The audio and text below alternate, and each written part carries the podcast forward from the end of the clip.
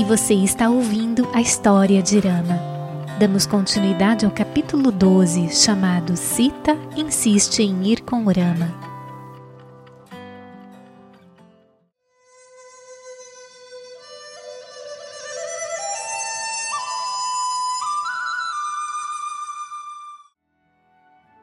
No capítulo de hoje, você vai ouvir a continuidade da conversa entre Sita e Rama. Rama disse: Estou lhe dizendo isso para o seu próprio bem. Protegê-la certamente será um fardo para mim. Correntes que descem de picos montanhosos, animais selvagens que habitam cavernas, leões e tigres que vagueiam livres sem entraves nem impedimentos entre colinas e vales. Tudo isso deverá ser ultrapassado. Teremos que atravessar rios durante as cheias. Talvez tenhamos que pular de imensos rochedos e penedos.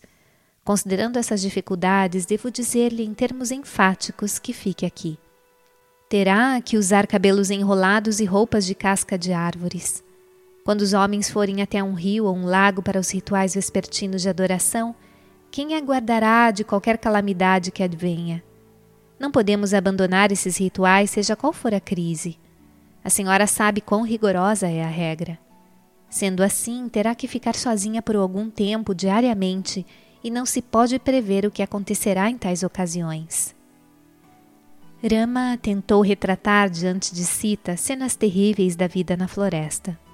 Ela, porém, não se afetou nem um pouco e contestou. Rama, por que me dizer tais coisas como se eu fosse uma pessoa simplória de alguma aldeia atrasada ou uma mulher estúpida e ignorante que desconhecesse os ensinamentos das Escrituras?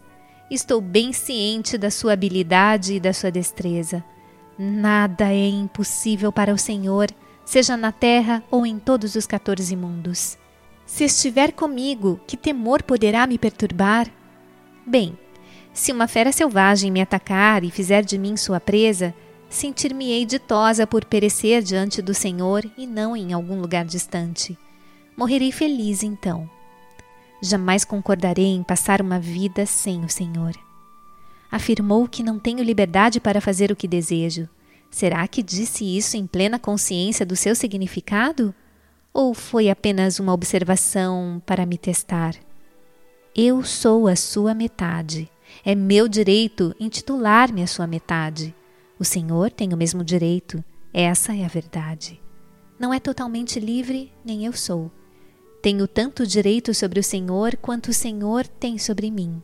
Mas agora não estou pleiteando os meus direitos ou reivindicações. Anseio por estar perto do Senhor, por estar sempre na Sua presença.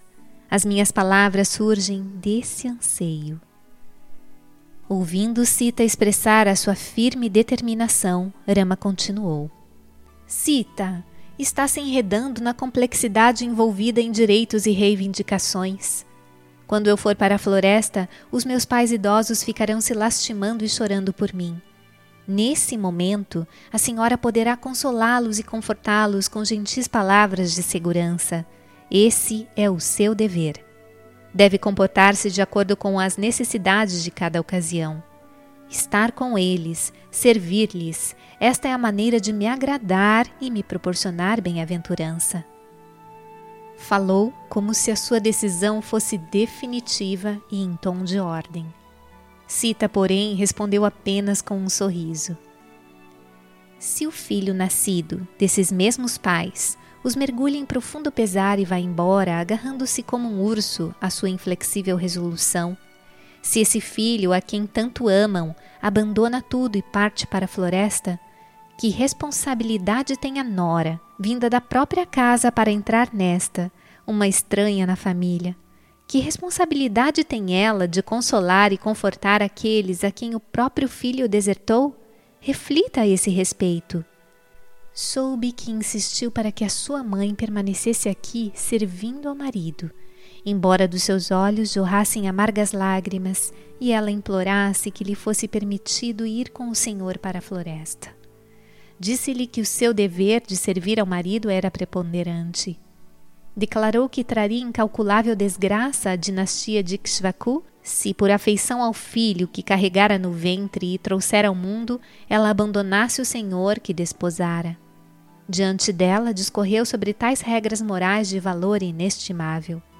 No entanto, assim que se aproxima de mim, inverte esse conselho e me diz que o meu dever preponderante é o serviço aos sogros e não ao marido? Pense bem nisso. Qual é o conselho correto? Para a esposa, o marido é Deus. Isto não foi estabelecido apenas para cauchalhar, é o guia e a meta das mulheres em todo o mundo, sem exceção. O Senhor, evidentemente, se esqueceu dessa verdade porque ela não se adequa ao seu desejo atual. Não consegue explicar como a regra moral que citou a cauchalhar não se aplica a mim. Por mais que argumente, não importa o que afirme, não deixarei de pisar ao longo das pegadas dos seus pés. Pode matar-me por transgredir a sua ordem, mas assevero-lhe que jamais poderei ficar sem o Senhor.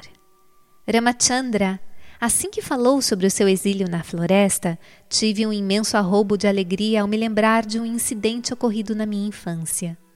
O Senhor não pode entender o tamanho dessa alegria. Estava a minha mãe sentada, tendo-me no colo, imersa em ansiedade sobre o marido que o destino teria reservado para mim, se ele seria moralmente íntegro e dotado de excelentes atributos. Acariciava o meu cabelo, perdida nos seus pensamentos. Nisso, a criada apareceu e anunciou que uma seta desejava uma audiência com ela. A mãe me levantou, colocou-me gentilmente no chão e foi encontrá-la. Prostrou-se aos seus pés e orientou-me a fazer o mesmo. Fiz o que ela havia pedido.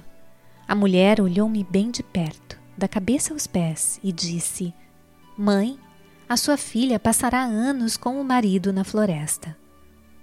A isso a mãe replicou com uma risada: Ela ainda não está casada e a senhora fala da sua vida na floresta? A mulher, porém, não se calou e explicou: Após o casamento, ela terá que viver na floresta com o marido durante algum tempo. Então seguiu seu caminho.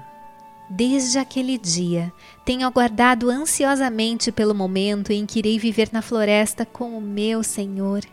Faça-me feliz, leve-me em sua companhia.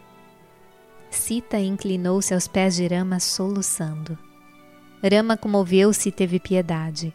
Ergueu-a gentilmente e falou: Cita, a quem mais devo confiar a fonte secreta da minha decisão? Escute, a senhora é jovem. Na floresta há muitos conventos cheios de ascetas, eremitas e sábios. Terei que ir até eles para servir-lhes e oferecer-lhes a minha reverência. Talvez reis e príncipes que estejam caçando também se façam presentes, a fim de honrá-los e ser abençoados por eles.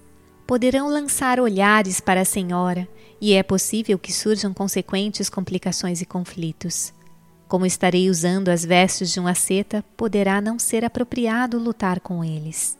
Pelo menos por esta razão, a senhora deverá permanecer em Ayodhya. Sita dispunha das suas próprias razões para protestar. Rama, não é justo que venha me enganar tecendo esses contos de fadas como se o senhor fosse de uma linhagem comum. Se estiver ao meu lado, poderá até mesmo o governante dos deuses lançar um olhar para mim? E se acaso o fizer, não será reduzido a cinzas no mesmo instante? Não, o Senhor não pode me deixar aqui, não por esse motivo. Não pode escapar ao seu dever e à sua responsabilidade com base nisso. Deixe-me dizer-lhe mais uma coisa. Se não estiver comigo, qual será o meu destino? Terei que ficar sozinha em Ayodhya. Incidentes do tipo que descreveu há pouco poderão acontecer aqui. Ou então talvez eu sofra agonia interior por não ser capaz de suportar a felicidade conjugal alheia. Sendo assim, não me deixe sozinha. Leve-me com o Senhor e permita que a sua fama e a minha se espalhem pelo mundo inteiro para todo sempre. Deixe-me acrescentar ainda. O Senhor é adorado por todos como Rama Chandra, Rama a lua, eu sou Sita, que significa frescor, o refrescante brilho do luar. Como pode a lua estar na floresta e a sua luz refrescante em Ayodhya? Onde estiver a lua, aí deverá estar a sua luz, o luar. Essa separação, portanto, jamais poderá ocorrer. Ambos estarão sempre juntos, nunca separados. Se porventura os dois se separarem, será apenas a evidência da aproximação de alguma catástrofe anormal, uma tragédia de abalar o mundo, ou então devido a algum esforço memorável para destruir os perversos e salvar os bons da extinção. Uma vez que tal crise não está evidente agora, a nossa separação é impossível, ela não poderá acontecer. Cita a Mãe Suprema, proferiu essas palavras com voz resoluta, como se não admitisse nenhuma objeção.